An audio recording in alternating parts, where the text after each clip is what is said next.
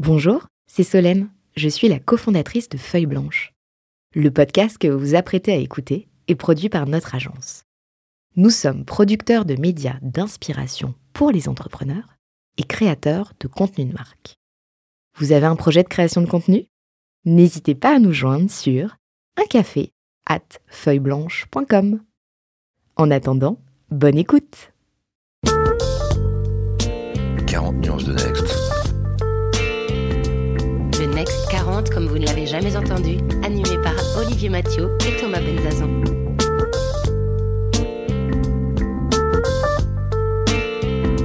Si on veut vraiment euh, avoir une dimension internationale, il faut le faire absolument en rachetant des sociétés. On ne travaille jamais le week-end et pendant les vacances. Il ne faut jamais dire Fontaine, je ne boirai de ton eau. La vie est un CDD et on n'est responsable que de son bonheur. Si tu t'épanouis pas, ben bouge, change de boîte.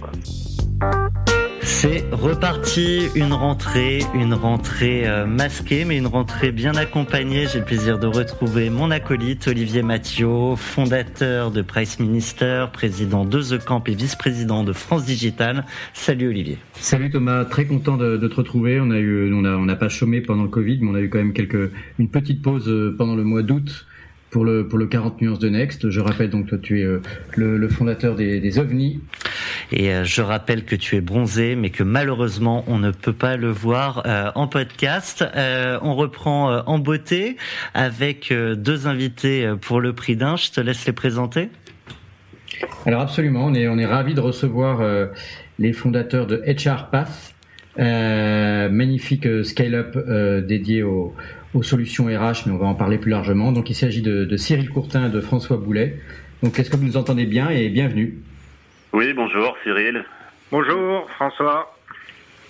Alors je rappelle qu'on est en plus dans les conditions toujours de télépodcast, on continue avec le confinement. Alors on a fait parfois quelques épisodes en, en physique, mais on est chacun aujourd'hui euh, chez soi ou dans nos bureaux, donc on ne vous voit pas. Ça, et quand, euh, quand vous êtes deux à être interviewés, évidemment, ça fait un petit jeu assez rigolo parce qu'on ne sait pas forcément euh, qui parle, mais on, on, on le précisera euh, comme des professionnels de la radio que nous sommes en train de devenir. Alors moi j'ai cru comprendre que l'un et l'autre sont aussi blagueurs l'un que l'autre, donc euh, on, on, ne saura pas toujours qui blague, mais euh, n'hésitez pas à, à, à, le préciser. Ou, euh, un, ou pas. Un petit mot euh, quand même pour rappeler euh, tous ceux grâce à qui aussi ce podcast 40 nuances de Next peut vivre. donc tous nos partenaires médias avec La Tribune et Madines, nos partenaires de l'écosystème avec la French Tech et France Digital et euh, notre nouveau récent euh, mais pas moins important euh, partenaire financier avec Neuflis OBC. On entendra d'ailleurs de toutes ces personnes-là des questions qui vous seront adressées, François et Cyril. Je vous propose officiellement de démarrer ce podcast 40 nuances de HR Pass, c'est maintenant.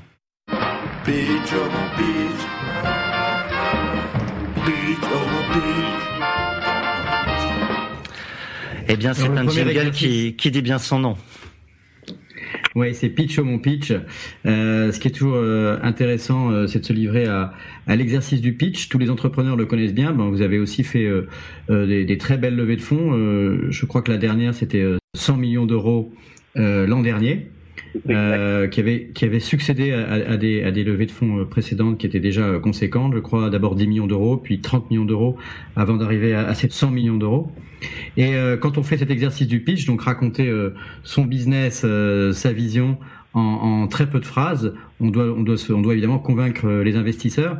Alors est-ce que vous pouvez vous livrer à cet exercice pour nos pour nos auditeurs? Comment est-ce que vous racontez HR Pass Et peut-être que l'un peut faire le pitch d'aujourd'hui et, euh, et l'autre pourrait faire le pitch qui était celui que vous faisiez en 2001 lorsque vous avez lancé HRPass pour qu'on on évalue comment ça a pu euh, évoluer ou pivoter.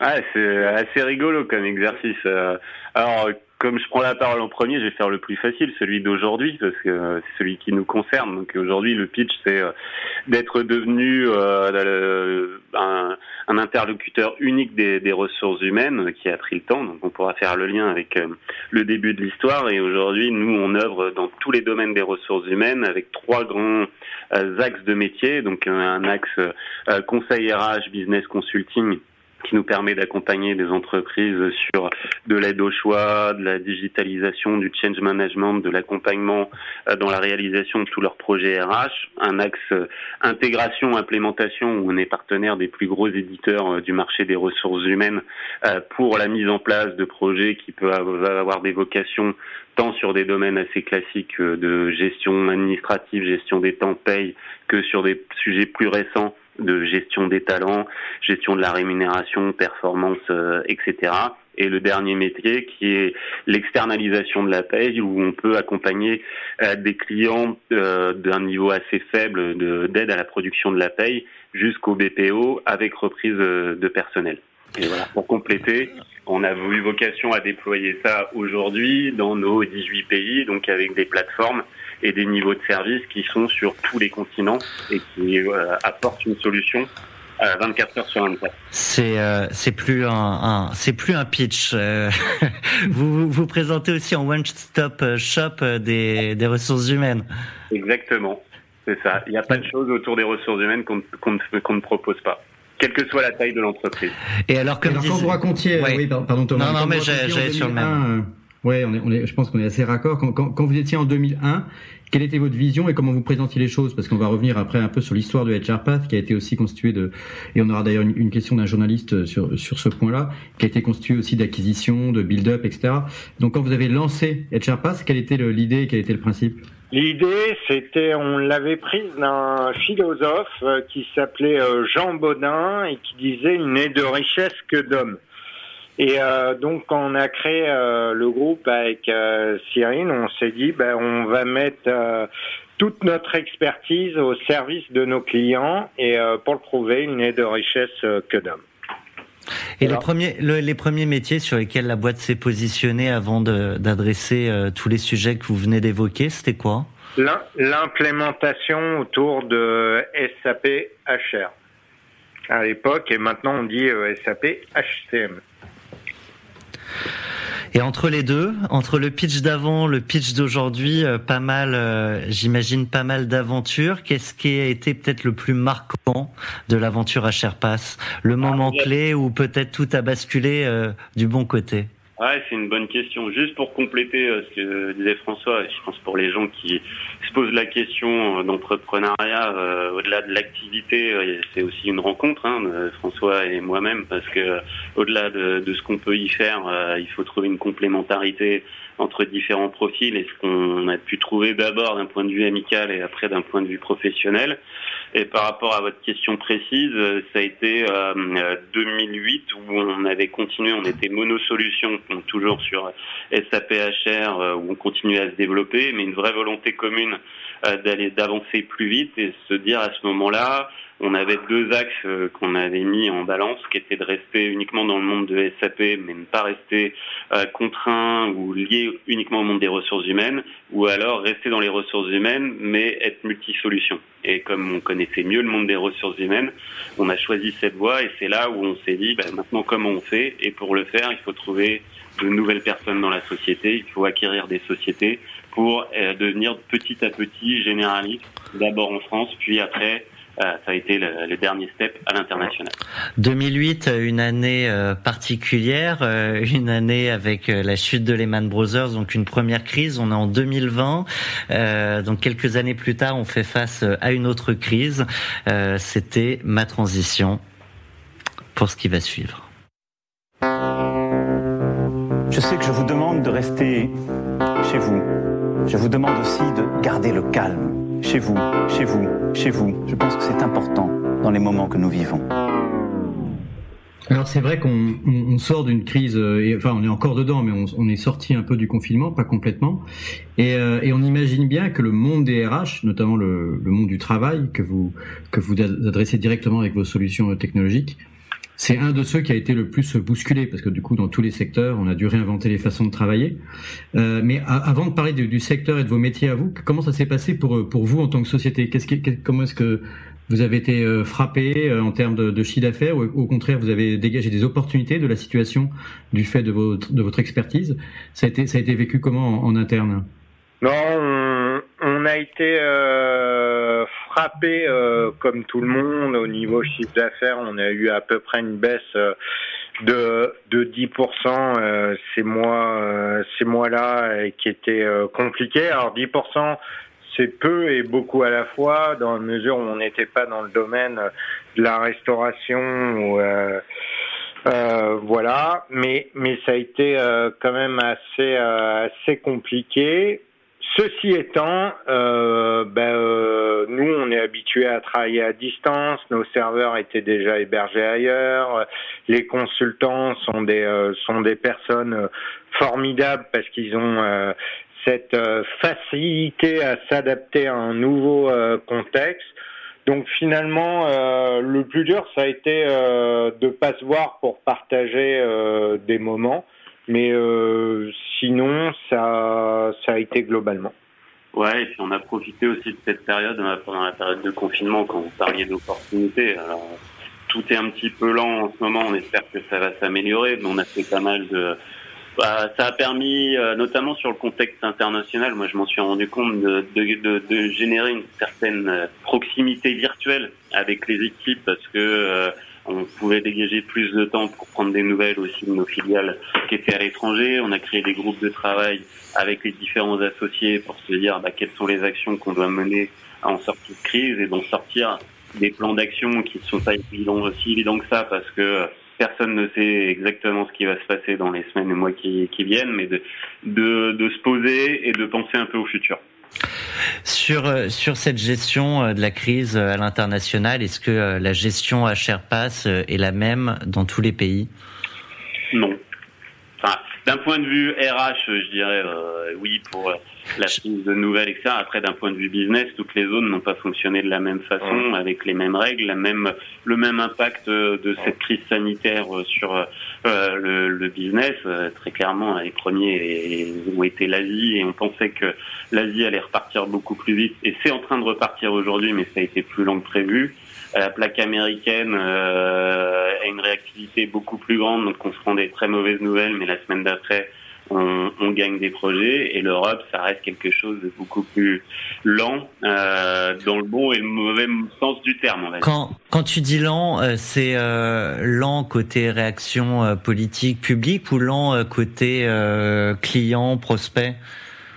Côté client, prospect plutôt et en fait, euh, si vous voulez, euh, quand on prend euh, les États-Unis, en une semaine, ils ont eu 750 000 personnes au chômage. Mais ce que dit pas les statistiques, c'est que un mois après, ils avaient récupéré 400 000 de ces personnes au, en, en, en, travail actif. Et c'est là où la France et euh, l'Europe euh, globalement euh, va mettre deux ans à se remettre de cette crise, là où l'Asie et les US vont vont être beaucoup plus euh, rapides que nous. Quoi. Euh, moi, ce, qui ce, que je voudrais voir, on va, on va bientôt vous, vous, proposer une question d'un euh, extérieur d'un journaliste, euh, mais je, je, me posais la question en fait, du, comme on parle vraiment bah, du coup des RH et qu'on est au cœur de, de, cette problématique avec vous, euh, je me demandais si vous, vous aviez été content aussi. Est-ce que vous êtes des bons des bons RH pour vos équipes? C'est-à-dire, est-ce que vous avez été content de la façon dont ça a été géré? Est-ce que vous avez observé de beaucoup de, de résilience dans, dans vos équipes? Est-ce que vous avez mis en place des choses un peu nouvelles? Et est-ce que ces choses nouvelles pour votre organisation, elles vont euh, peut-être euh, être pérennisées euh, et ce qui m'amènera peut-être plus tard à reparler un peu aussi du, futur du, travail, après qu'on ait introduit nos, questions surprises? Ouais, la question est bonne parce que parfois c'est les cordonniers les plus mal chaussés, donc on est dans un domaine RH, mais on, est très très très attaché à la vision de nos clients et parfois au détriment de nos équipes internes. Alors, c'est pas tout, mais on l'a vécu tous un peu à distance. Euh, part, celle de François, moi j'ai été très agréablement euh, surpris de la façon dont ça s'est passé sur euh, les différents pays, euh, même si on a un gros focus France avec nos RH et nos collaborateurs qui ont été très, on va dire, force de proposition pour organiser des, des, séances d'échange en mode café, café apéro, plein de modes prendre soin de ceux qui sont avec tout, hein, des gens qui sont en famille, des gens qui sont seuls, petites, grandes surfaces, surtout en région parisienne. Donc, euh, prendre le temps d'écouter et de partager euh, des choses avec les équipes. Il y a eu des, des concours qui ont été organisés de photos Covid, euh, etc. Enfin, plein de choses qu'on n'aurait pas fait dans d'autres circonstances. Est-ce que ça, je, me permets de te couper, mais j'entends pas mal de potes entrepreneurs me dire que ça s'essouffle un peu ces, ces apéros Zoom et, et autres initiatives, et qu'à un moment, euh, c'est même une demande des collaborateurs de revenir en présentiel, de se voir, notamment les plus jeunes. Ah bah tu prêches totalement un convaincu. Là je parle de d'actions qu'on a menées au mois de mars, avril et un peu mai. Nous, euh, dès le 11 mai, euh, on, a réouvert euh, nos bureaux et on a plutôt proposé aux gens qui le souhaitaient, ça n'a pas été quelque chose d'imposé, de revenir dans les bureaux. bizarrement, enfin après c'était petit à la surface, mais on avait vraiment un côté Paris-province où les gens sur Paris poussaient beaucoup plus qu'en province pour revenir sur site. Ils sont mieux logés, je pense. oui, bah, ils ont des surfaces un peu plus grandes. Et euh, aujourd'hui, nous, on est passé sur un mode euh, où on reste souple, mais euh, dès le mois de juillet, on a dit, on ne savait pas que le port du masque allait devenir obligatoire dans les entreprises, mais en disant le télétravail, c'est bien, mais de manière, on va dire, raisonnable. Donc, une bonne partie des gens reviennent sur site, pas forcément à 100%. Et pour partager avec d'autres entrepreneurs qui travaillent dans des entreprises dont certaines annoncent du télétravail à 100% jusqu'au mois de mars euh, ou juillet 2021, au-delà du fait que je vois pas l'intérêt de, ce, type d'annonce, les gens sont totalement démotivés. Et sur le, port du masque, euh, pas forcément votre regard, mais en tout cas vos observations euh, sur la difficulté de tenir toute une journée pour un collaborateur avec son masque malgré l'envie de se voir. J'ai aussi le sentiment que ça repousse certains au télétravail. Ouais, on va parler euh, franchement parce que euh, vous faites une réunion à peu près euh, de deux heures avec avec vos équipes. vous avez le masque. Après, vous allez déjeuner avec eux. Vous prenez l'apéro. Là, vous n'avez pas le droit. vous avez le droit d'enlever le masque, mais vous avez exactement la même proximité, voire beaucoup plus proche au restaurant. Et, et après, vous retournez en réunion et vous remettez le masque il y a un peu euh, il y a un peu un phénomène euh, blague quand même euh, voilà quoi. Alors ce qu'on se disait c'était que fallait fallait avoir toujours un verre à la main parce que vous avez le droit de boire. Donc vous avez tout le temps un verre à la main suivant la législation et et euh, nos chers énarques, euh, ben vous avez le droit de ne pas avoir le masque. Mhm. Donc aujourd'hui, c'est le verre à la main et pendant le confinement, c'était avoir un chien au bout d'une laisse. Euh, je vais, je vais. Euh, Olivier l'a annoncé, donc on a, on a tous nos partenaires qui ont un certain nombre de, de questions surprises pour vous. Donc je vous propose d'écouter tout de suite la question de notre partenaire et journaliste Géraldine Russel à Madines, on l'écoute. Vous avez un message. Bonjour, voici ma question. Est-ce qu'avec la crise économique qui se profile, avoir un modèle B2B permet de mieux faire face? Waouh Alors, euh, moi je dirais ça dépend B2B euh, ou B2C, euh, ça dépend comment vous êtes. voilà, ça dépend dans quel secteur et voilà, ben nous, nous vu qu'on est assez assez généraliste, c'est-à-dire qu'on on est euh, tant capable de travailler avec euh, euh, l'industrie, la chimie pharma, la distribution, le secteur public. ben on arrive à s'adapter et à aller dans les secteurs plus porteurs que que je reprends mon exemple la restauration. Voilà. La, la question qui est, qui est derrière, euh, je pense aussi euh, celle de Géraldine, c'est euh, une question de confiance. On, on, voit des ménages qui ont, qui ont peut-être peu confiance, qui épargnent beaucoup. Est-ce que c'est la même chose côté entreprise?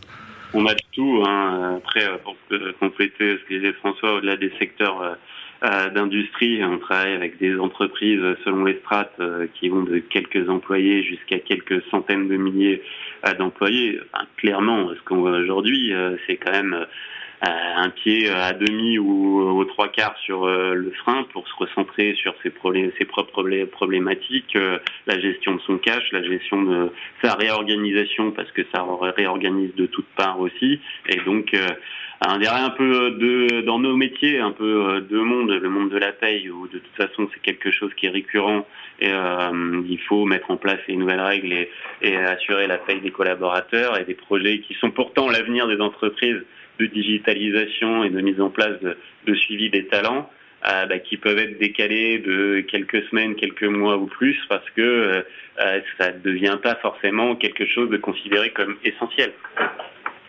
Mais je dirais globalement que ce soit tant les ménages que les sociétés, tout le monde fait attention à, la, à sa trésorerie. Et n'a pas une vision claire sur l'avenir. Ouais. Bon alors du coup, euh, pour, pour, prolonger un peu cet échange, je propose de, de, continuer avec les, avec les questions de nos partenaires. Euh, euh, donc je lance le jingle et on aura ensuite euh, Nicolas Brienne qui est, le, qui est le DG de France Digital. Vous avez un message.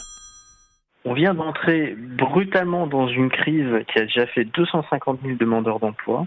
C'est une crise grave et qui va remettre euh, beaucoup de questions de ressources humaines au cœur de la vie des managers, dont notamment celle du télétravail.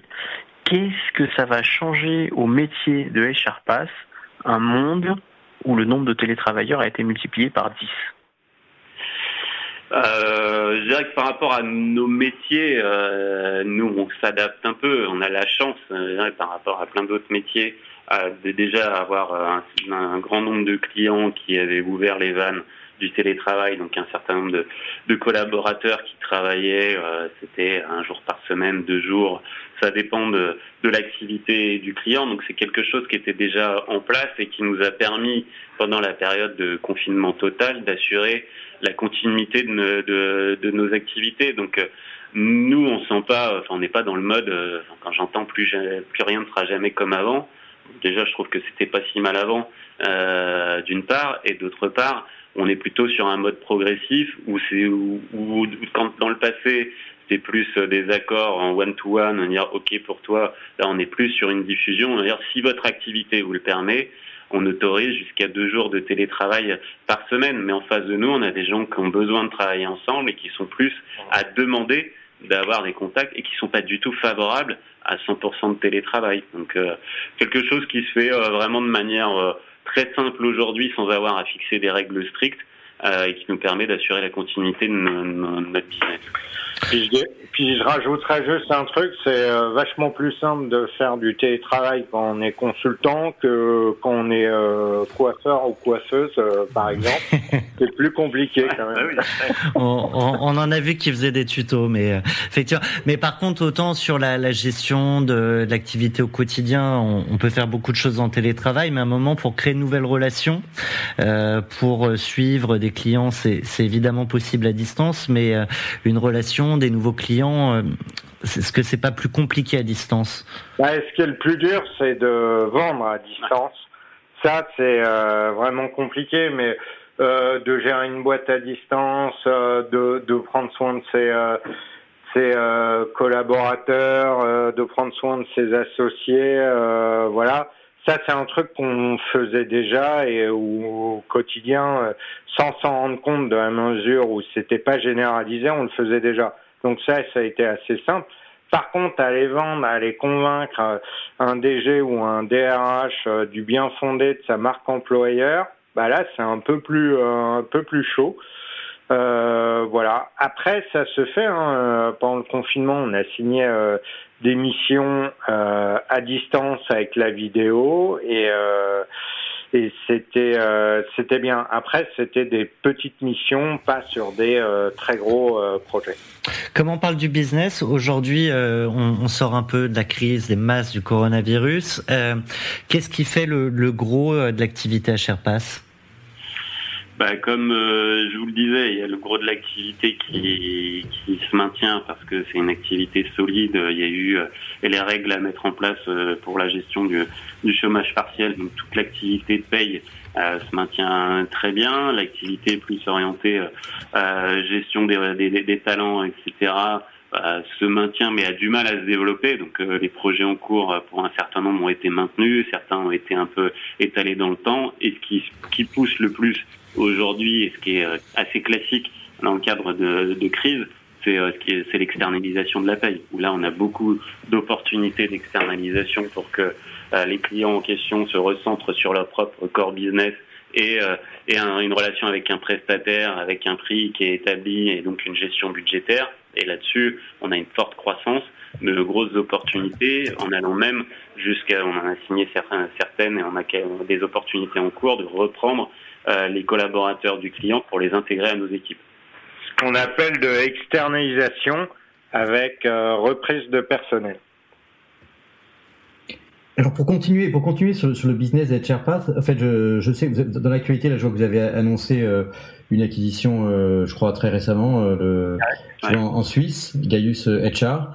Euh, et, et sans, sans, forcément parler de l'actualité en tant que telle, mais on, voit effectivement que votre que votre groupe a, a été aussi euh, un, avec, enfin, comme une stratégie de croissance par build-up et acquisition. Et on a une question sur ce sujet-là, donc je vais la lancer. Elle vient de, de Philippe Mabi, qui est le directeur de la rédaction de, du journal La Tribune.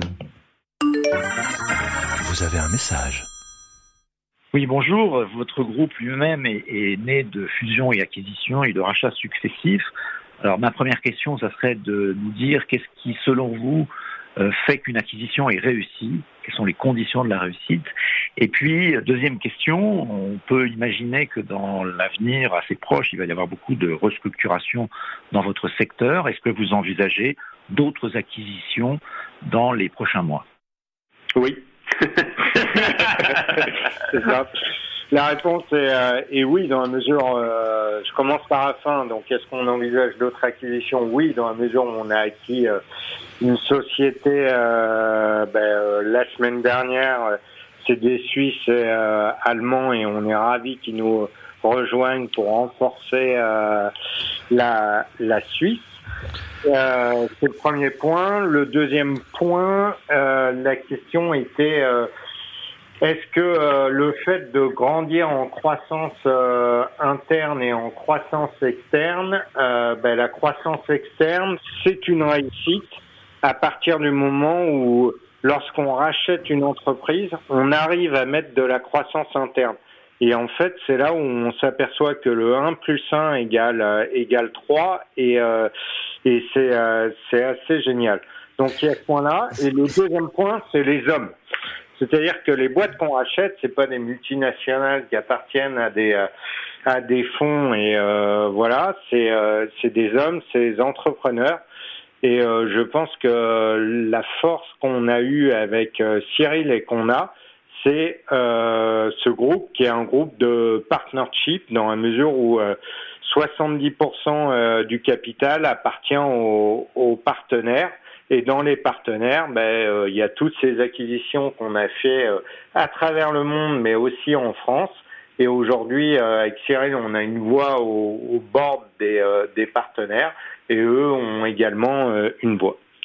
Dans, dans toutes ces acquisitions que vous avez faites, est-ce que j'imagine que c'est arrivé que 1 plus 1 ne fasse pas 3 Comment on gère?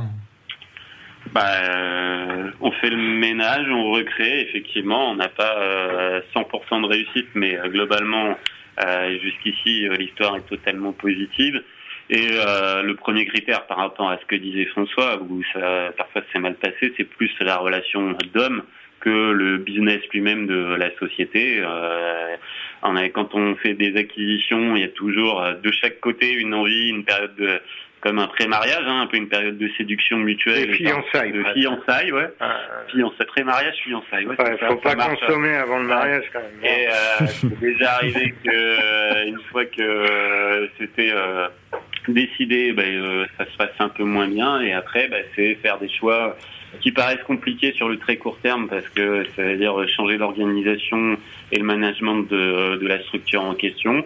Mais ah, ça prend un peu de temps, mais c'est, il faut surtout pas hésiter. Et c'est ce qui permet de, de reconstruire avec une une nouvelle ADN, une, nouvelle façon de fonctionner euh, et des, des, ondes positives qui sont très importantes dans tous les métiers. Je me dis que c'est original parce que dans, dans le Next 40, il n'y a pas tellement de sociétés qui ont l'expertise de, de l'acquisition et l'expérience. Je ne sais pas combien vous en avez réalisé, vous d'ailleurs Vous avez en tête le, le...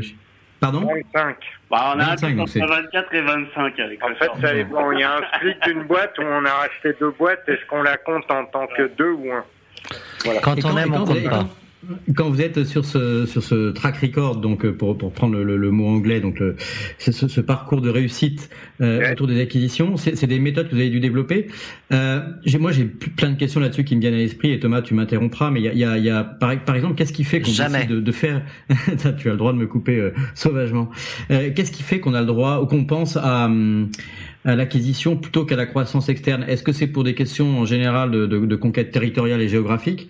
Euh, Est-ce que la Suisse c'était euh, pour une dimension géographique ou c'est aussi parce qu'il y a des solutions technologiques ou des expertises que vous aviez pas euh, Ou est-ce que c'est les deux Ou est-ce qu'il n'y a pas de règles précises et c'est plutôt des opportunités qui se présentent Ou est-ce que vous avez une feuille de route dans, laquelle vous allez dérouler finalement votre vision et du coup aller regarder les acquisitions en fonction de cette feuille de route et pas le contraire, c'est-à-dire des opportunités qui se présentent à vous et que vous faites rentrer ensuite a posteriori dans la feuille de route? Ça fait euh, beaucoup de questions. répéter la question Non, mais la question, la question, la question, couper. Ah, la question va être plus longue que, que la réponse.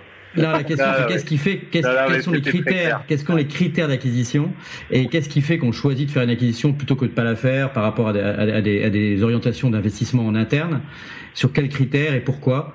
Et ensuite, on, fera, on, continuera les questions sur finalement euh, quelles sont vos méthodes aujourd'hui et si vous pouvez partager un petit peu les meilleures pratiques.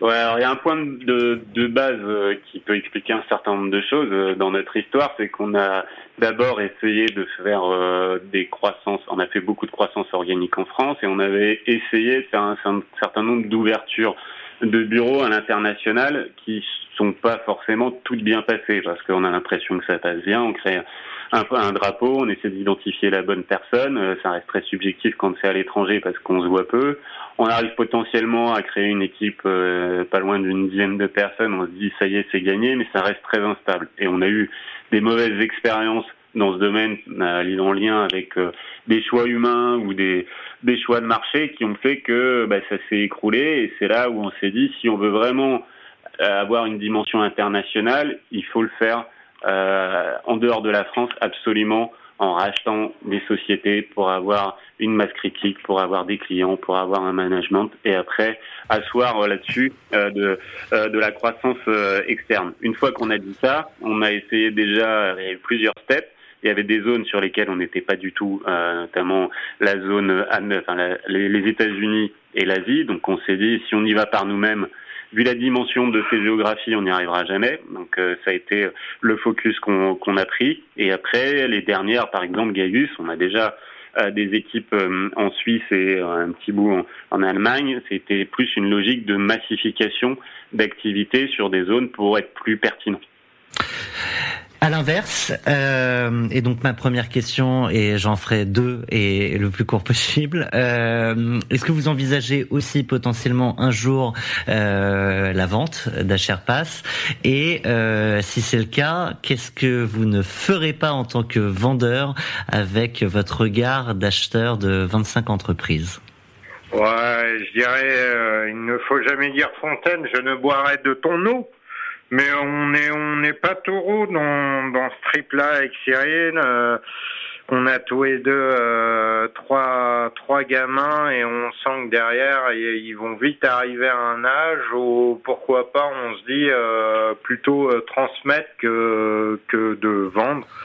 Après, euh, si le train passe et qu'on nous propose un milliard de dollars, euh, on serait bien bête de ne pas accepter non plus. Donc, euh, Vous pourrez nous transmettre les offres d'ailleurs, par rapport au... Bon, le, me- le Voilà. message est passé.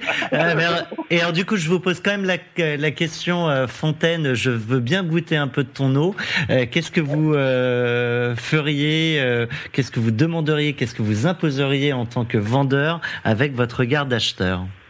Ah, ah, Après, euh, d'imposer, c'est compliqué quand, quand vous êtes euh, vendeur, mais je pense c'est euh, c'est d'accompagner au mieux l'entreprise et tous les tous les salariés qui nous ont accompagnés depuis ces depuis cette vingtaine d'années pour les plus vieux. Ce serait de prendre soin d'eux.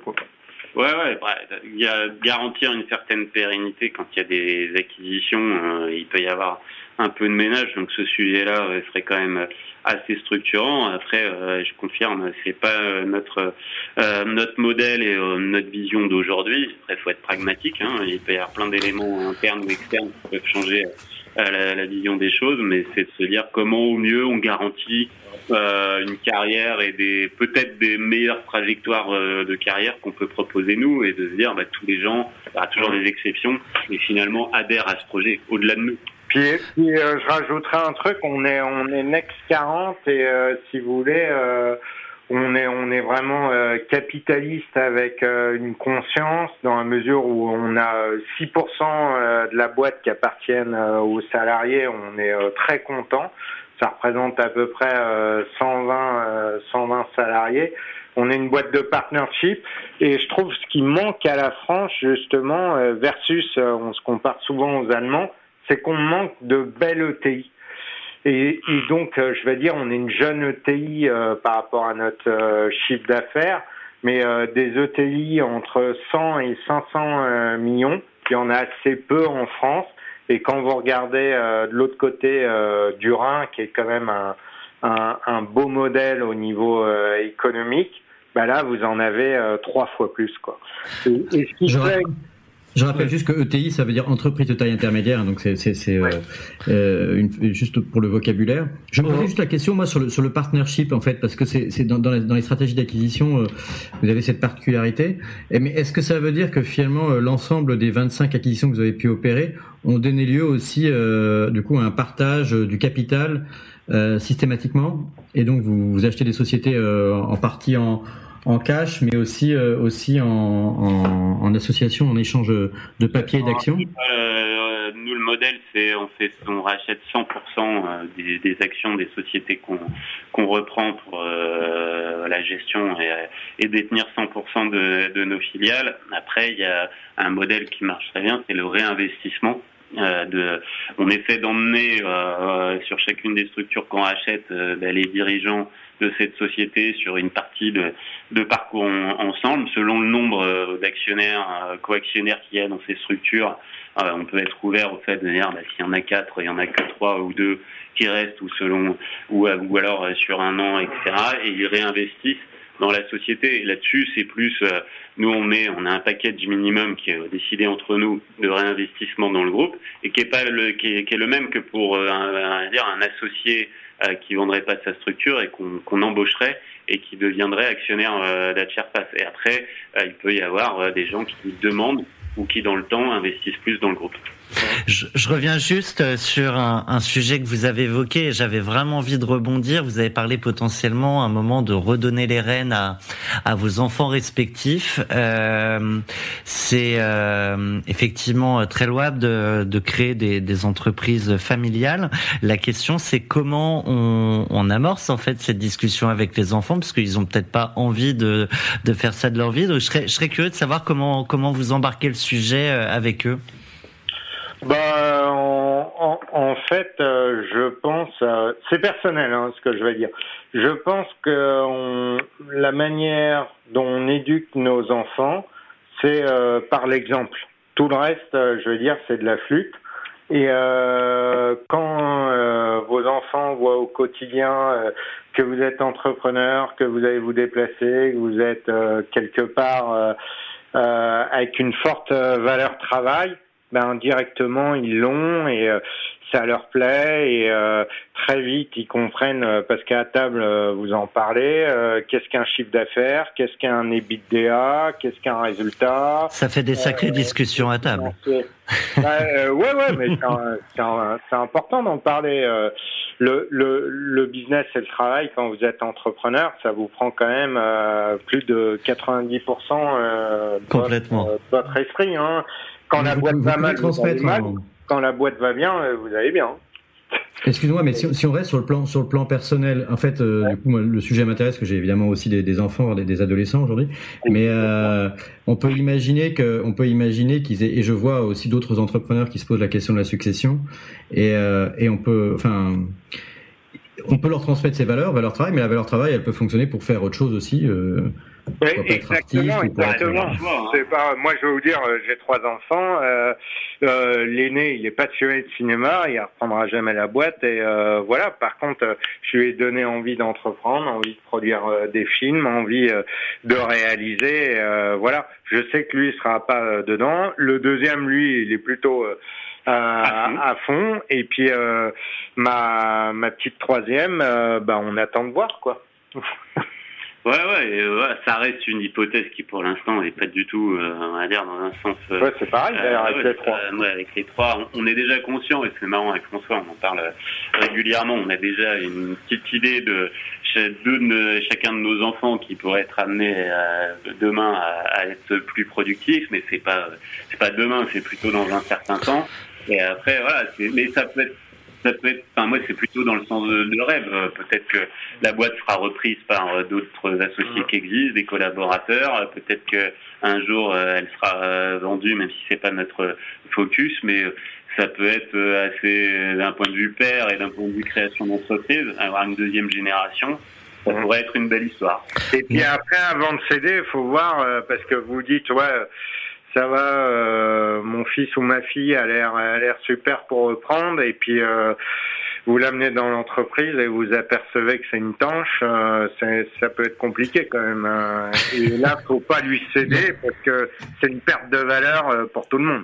faut virer. il y a aussi, il y a aussi un autre risque auquel vous avez pu penser, j'imagine, mais c'est que si vous avez chacun des enfants qui veulent s'y coller, ils vont pas forcément s'entendre, même s'ils se connaissent bien, j'imagine, de par votre amitié entre vous, les parents, mais ils vont pas forcément bien s'entendre. J'ai déjà vu ça aussi dans d'autres entreprises où, finalement, à un moment donné, il y en a quand même un qui finit par racheter les parts de l'autre, sinon l'entreprise se trouve un peu en danger. Mais ça ferait une très bonne. Hein, c'est pas la nôtre. C'est pas la nôtre.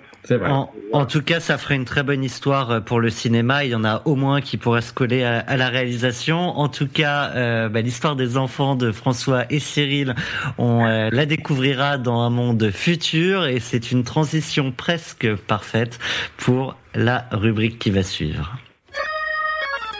I have a dream. Et pour l'avenir, on a un rêve. La question, c'est quel est le rêve de François et Cyril pour le monde d'après?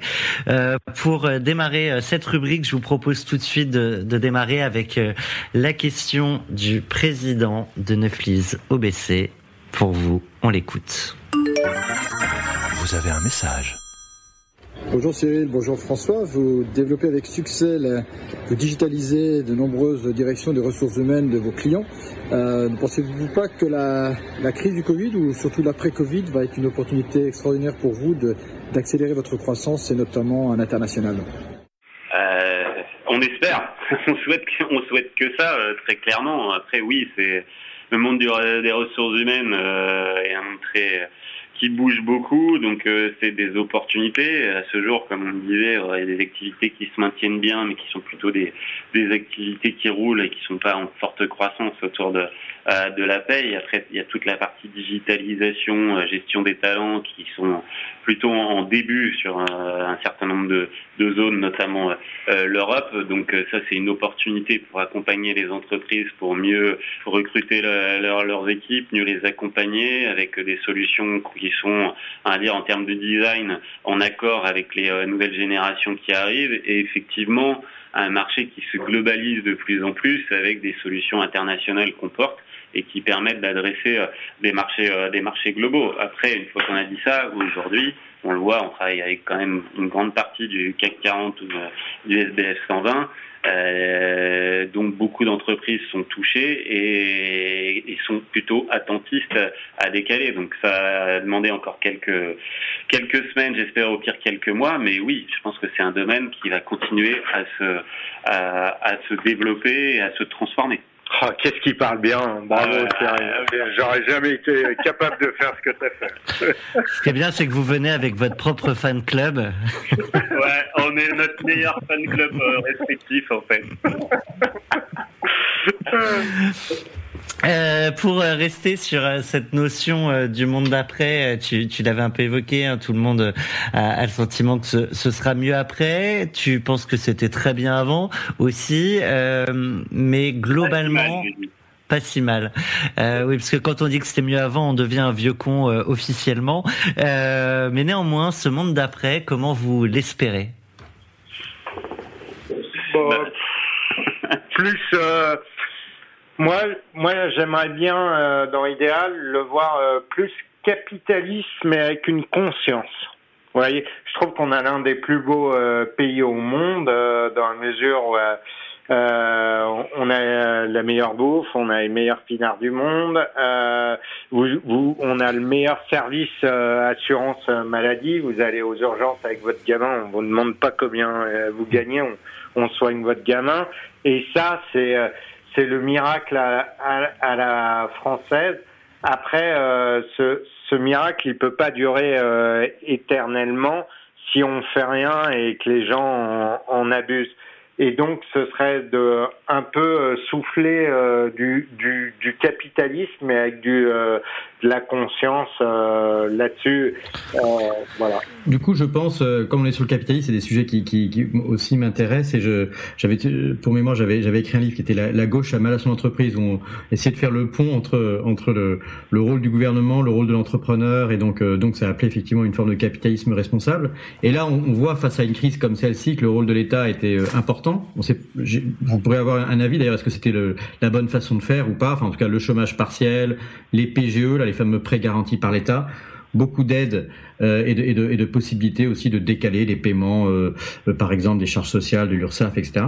Donc il y avait, il y avait euh, beaucoup d'aides comme ça. Est-ce que vous avez un regard là-dessus sur du coup, ce, puisque tu, tu parles du capitalisme, je, je continue sur ce, sur ce sujet, ouais. mais qui est de dire voilà quel rôle entre le privé et le public et est-ce ouais. que finalement l'État est bien intervenu? Parce que vous, avec votre observation des de RH, vous pouvez peut-être nous dire qu'en fait on va vers la catastrophe et qu'il va y avoir plein de plans sociaux bientôt ouais, et qu'on ne fait que repousser le problème.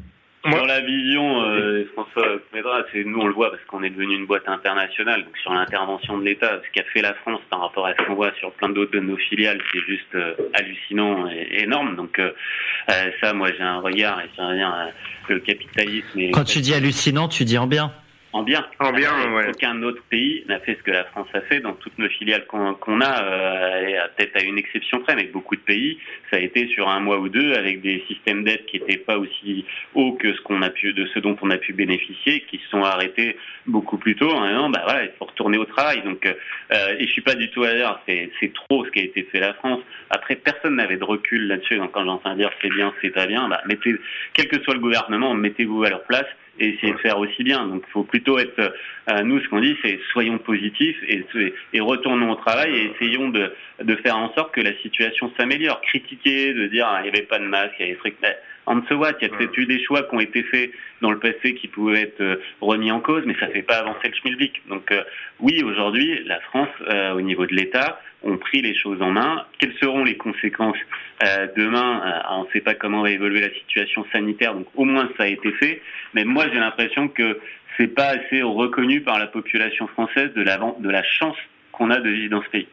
Ouais, ouais. Moi, je suis à fond d'accord avec ce que tu dis et je trouve que le français est chiant à râler, à tout le temps machin.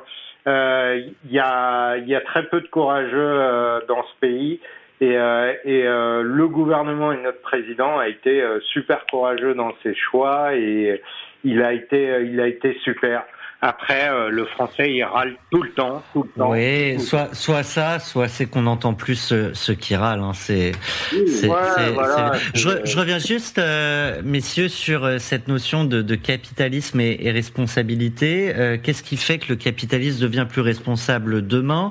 Est-ce que c'est une prise de conscience individuelle qui devient collective, ou est-ce que à un moment c'est par la norme et par les obligations, notamment étatiques, qu'on y arrive? Non, non, c'est pas par les obligations. Et voilà, si on toutes les entreprises, vous savez, c'est hyper facile pour une entreprise française de dire bon, écoutez, vous savez quoi, je paye un tiers euh, d'impôt sur mon résultat. Ben, vous savez quoi, moi je déménage en Belgique, j'emmène la famille, euh, voilà, ou à Londres ou je sais pas trop où. Euh, c'est hyper simple vu qu'on est jamais chez nous et vous payez beaucoup moins d'impôts. Ça, c'est le premier point. Au contraire, je pense que c'est euh, capitaliste avec une conscience, c'est arrêter de nous mettre des, euh, des normes euh, à la noix, arrêter avec les gens où on dit que c'est des partenaires sociaux, ils, ils représentent 6% des travailleurs et ils ont un droit de parole et, je vous rebondis en disant c'est toujours les râleurs qu'on entend ils représentent 6% des, des actifs et on n'entend que quoi. Il faut, faut, faut, arrêter un moment et de leur dire vous voulez quoi? Faut que toutes les Français soient pauvres et euh, voilà. Laissez-nous entreprendre et développer le business et d'enrichir les gens. Et euh, voilà. Pour euh, pour le plaisir du débat, quand même, euh, j'entends l'idée qu'on qu'on veut pas de normes, et c'est peut-être plus facile à, à dire quand on se sent responsable soi-même, qu'on n'a pas besoin de normes pour l'être. Néanmoins, est-ce que s'il y a plus de normes, ça mène pas aussi à ceux qui n'ont pas envie d'être responsables de ne pas l'être plus facilement? Et oui, mais mais si vous voulez, euh, aujourd'hui, qu'est-ce qui fait une entreprise C'est ces hommes? Comment comment vous motivez les, les gens à venir? C'est en disant, euh, ben, je vais partager la valeur, je vais essayer que vous soyez bien, euh, on va faire des projets ensemble, euh, je vous considère et euh, vous savez quoi? Si ça vous plaît pas, les gars, euh, so what? Vous allez ailleurs dans un autre groupe. Si vous êtes bon, ben vous trouverez un job et euh, voilà quoi. Si vous adhérez, ben restez, on bosse ensemble et euh, voilà quoi. C'est c'est c'est juste ça. On on, on dit toujours euh, la vie est un CDD quoi. On n'est pas là au boulot euh, pour se faire chier euh, de de 8 heures à, à 20 heures. Non, euh, la vie du boulot, c'est d'essayer de s'épanouir entre 8 heures et, et, euh, et, euh, et, 20 heures pour certains. D'autres, ça va être de travailler beaucoup plus court, mais beaucoup plus intensément. Peu importe, mais c'est de s'épanouir. Et euh, voilà. Et je pense que le capitalisme, c'est ça. C'est venez, on va s'épanouir. Et euh, voilà. Si tu t'épanouis pas, ben bouge, change de boîte, quoi. Mais alors après, après justement cette, remarque sur l'épanouissement, bon, finalement c'est aussi votre expertise de, de, de savoir euh, créer euh, et travailler pour vos clients de façon à, créer les, bonnes conditions de travail. Mais est-ce que, est-ce que cette crise, puisque là on est dans la rubrique du monde d'après, ça change quelque chose selon vous, euh, peut-être d'un point de vue générationnel hein, avec la nouvelle génération, euh, sur le justement sur le rapport au travail, sur l'engagement, avec ces questions de télétravail, mais aussi sur le rôle ou la relation entre les salariés et l'entreprise. Et d'ailleurs, chez vous, pour vous-même, est-ce que vous avez changé quelque chose? Est-ce que vous avez euh, vous-même, à titre personnel, euh, travaillé différemment? Est-ce que vous avez envie de faire travailler vos équipes différemment? Est-ce que vous donnez des conseils différents à vos clients sur l'organisation du travail? Clairement, pas de gros, enfin, comme je disais tout à l'heure, pas de gros changements euh, chez nous. ça a été plutôt, on remet des confinements progressifs. nous, on a été les premiers à revenir au bureau. On devait entre 5 et 15 euh, selon les jours, mais euh, avec une grande joie de pouvoir euh, se revoir et même en petit groupe repartager du temps ensemble. Et après, je me disais, j'ai plus aujourd'hui des gens et on doit respecter les, gestes barrières, les distanciations, etc.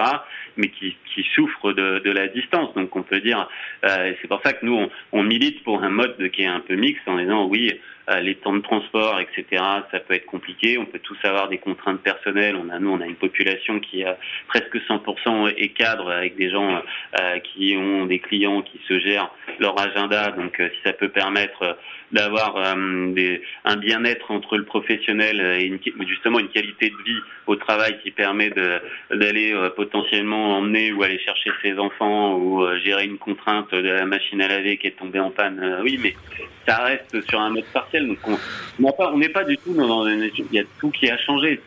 On a plutôt été au bout de quelque chose qu'on avait commencé en mode, on va dire, informel, bah oui, toi, pour des raisons personnelles, tu habites loin, tu peux avoir un jour ou deux jours de télétravail. Je veux dire, maintenant, ça devient plutôt une norme accessible à tout le monde, sous réserve que le client accepte, parce qu'on a des clients qui obligent 100% sur site, et là, les gens doivent aller 100% sur site. On est une activité de service. Hein. L'avantage quand on habite loin, c'est qu'on a un peu de transport et le temps d'écouter 40 nuances de Nex, et notamment François et Cyril, mais parce que euh, on est déjà, je crois, à près d'une heure pour ce premier épisode.